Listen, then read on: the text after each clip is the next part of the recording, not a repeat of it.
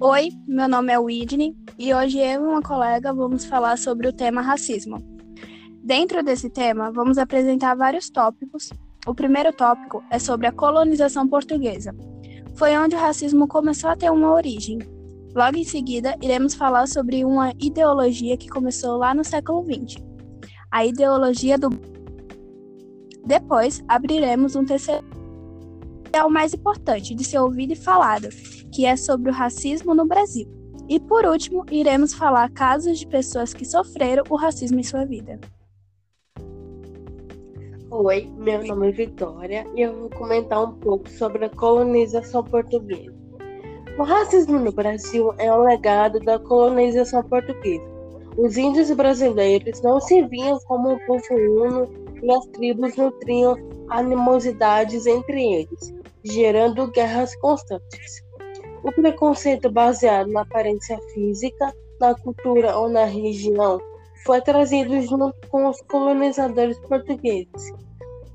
A época, do, a época do descobrimento do Brasil, Portugal era uma das sociedades mais intolerantes da Europa. Em 1496, os judeus que viviam séculos em Portugal foram expulsos do Brasil, do país.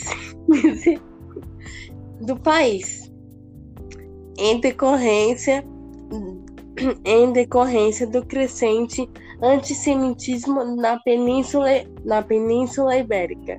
Os ciganos também eram de uma etnia profundamente marginalizada em terras lusitanas. Exatamente tudo isso que você falou, Vitória, realmente aconteceu. Mas você sabia que chegando ao que viria a ser o Brasil, os portugueses se depararam com os povos indígenas? E durante séculos, grupos científicos e religiosos debateram se os índios eram seres humanos ou não, ou animais.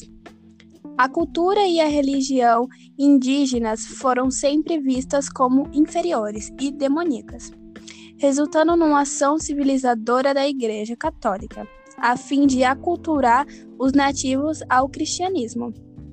Era tudo camuflado de boas intenções. O objetivo final era dominação.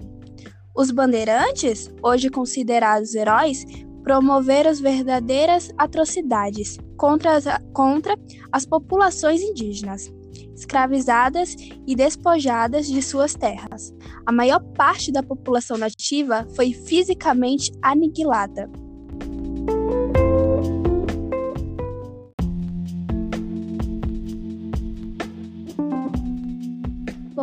Vamos falar sobre a ideologia do branqueamento. A ideologia do branqueamento criou raízes profundas na sociedade brasileira, bem no início do século XX. Naquela época, Vitória, muitos negros assimilaram os preconceitos, os valores sociais e morais dos brancos. Por isso, desenvolveram um terrível preconceito em relação às raízes da negritude. Bom, a herança africana e o isolamento do convívio social com os outros negros eram características desses negros branqueados socialmente.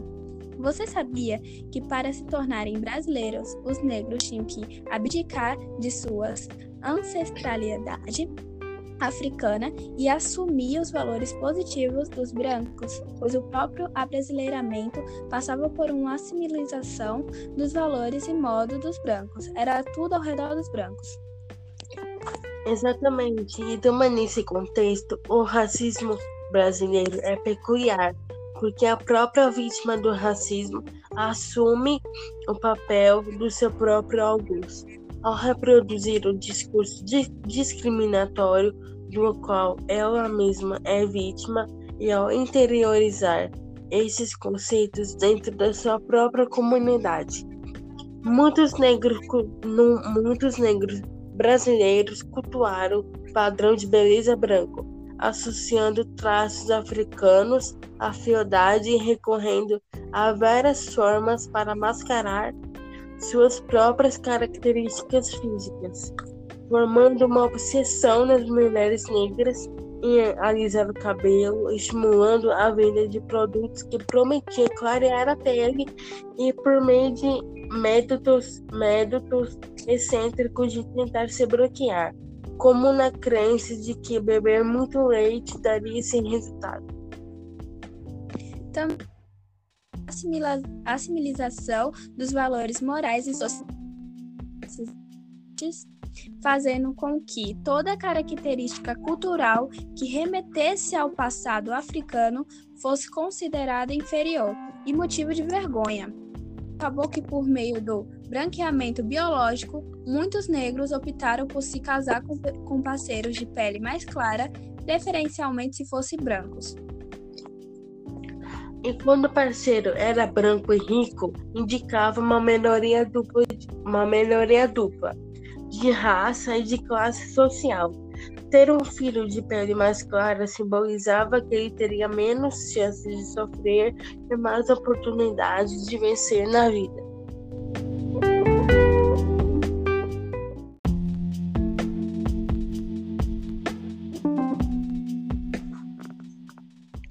Agora vamos falar alguns casos de ataques de racismo. George Floyd era negro. No vídeo gravado por uma testemunha, ele é imobilizado no chão pelo policial, que aperta seu pescoço com o joelho. Antes de morrer, ele repetiu diversas vezes que não conseguia respirar.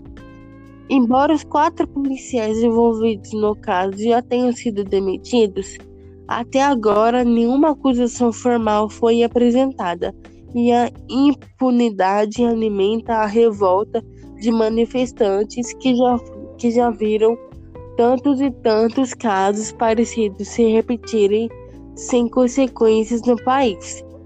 O caso de Floyd, na verdade, invoca um episódio muito parecido que aconteceu em 2014, quando Eric Garner repetiu 11 vezes que não conseguia respirar enquanto era estrangulado por um policial, que o abordou por suspeitar que estaria vendendo ilegalmente cigarros avulsos. Eu vi sobre o caso de Jorge, achei um absurdo o comportamento do policial. Eu sou negra e sinto o que essas pessoas sentem. Mas teve também o caso de Guilherme, adolescente de 15 anos, que desapareceu na madrugada de domingo na zona sul de São Paulo e foi encontrado morto horas depois com dois tiros na cabeça em Diadema, no ABC Paulista. A família da vítima suspeita do envolvimento de policiais militares no crime, no crime exatamente da mesma forma de Jorge. Segundo um boletim de ocorrência, além dos tiros, o corpo de Guilherme Silva Guedes tinha marcas de espancamentos. A principal suspeita, a principal suspeita investigada até agora é a de que ele foi executado. Parentes suspeitam da participação de agentes da Polícia Militar na, na morte dele porque foi achado uma tarjeta de pano com a patente e o, e o nome de um homem perto do corpo. Ao contrário desses outros casos, o caso de Titi, filha do casal de atores Giovanna Elbank e Bruno, e Bruno Gagliasso, não envolve não envolveu morte e nem racismo com policiais, mas houve o contrário. Houve racismo. Titi foi alvo de preconceito na internet. A menina de 4 anos foi agredida em um vídeo gravado pela blogueira e socialite Dai MC. O ataque causou reação nas redes sociais. Mas, Vitória, essa não é a primeira vez que a menina é alvo de comentários preconceituosos. Em novembro de 2016, o ator Bruno Gagliasso, pai de Titi, prestou queixa na delegacia de repressão aos crimes de informática por causa de um comentário feito numa postagem de Giovanna em uma rede social. O comentário dizia: Você e seu marido até que combinam, mas a criança que vocês adotaram não combinou muito, porque ela é pretinha e lugar de preto é na África. O comentário foi apagado em seguida e o, e o perfil da pessoa excluído. Uma criança de apenas 4 anos sendo agredida por pessoas maldosas pela sua cor de pele e por, e por ser filha de pais brancos. Um absurdo. Quando isso exatamente vai acabar?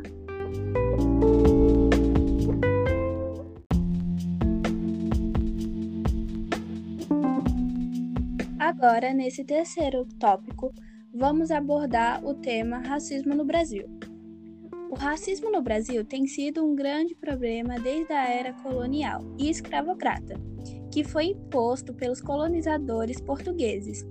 Eu vi uma pesquisa publicada em 2011 que indicava que 63,7% dos brasileiros consideram que a raça interfere na qualidade de vida dos cidadãos e vi que, para a maioria dos 15 mil entrevistados, a diferença entre a vida dos brancos e de não brancos é evidente no trabalho, 71% em, em questões relacionadas à justiça e à polícia, 68,3% e em relações sociais, 65%.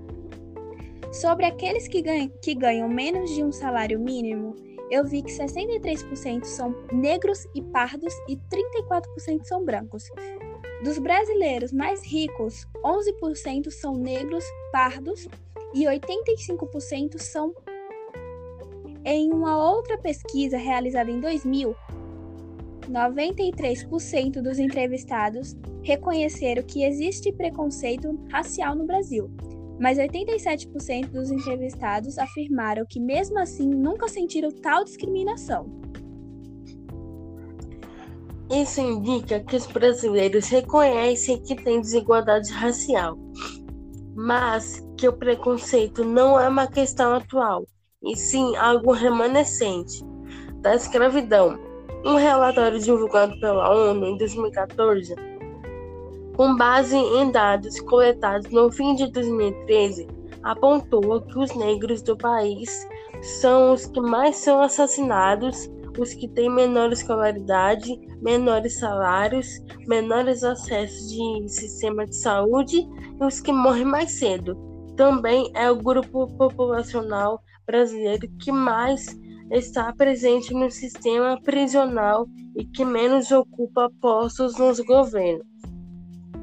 Sim, segundo o relatório, o desemprego entre os afro-brasileiros é 50% superior ao restante da sociedade, enquanto a renda e metade da registrada entre a produção, população branca, as taxas de analfabetismo, analfabetismo são duas vezes superiores ao registrado entre o restante dos habitantes.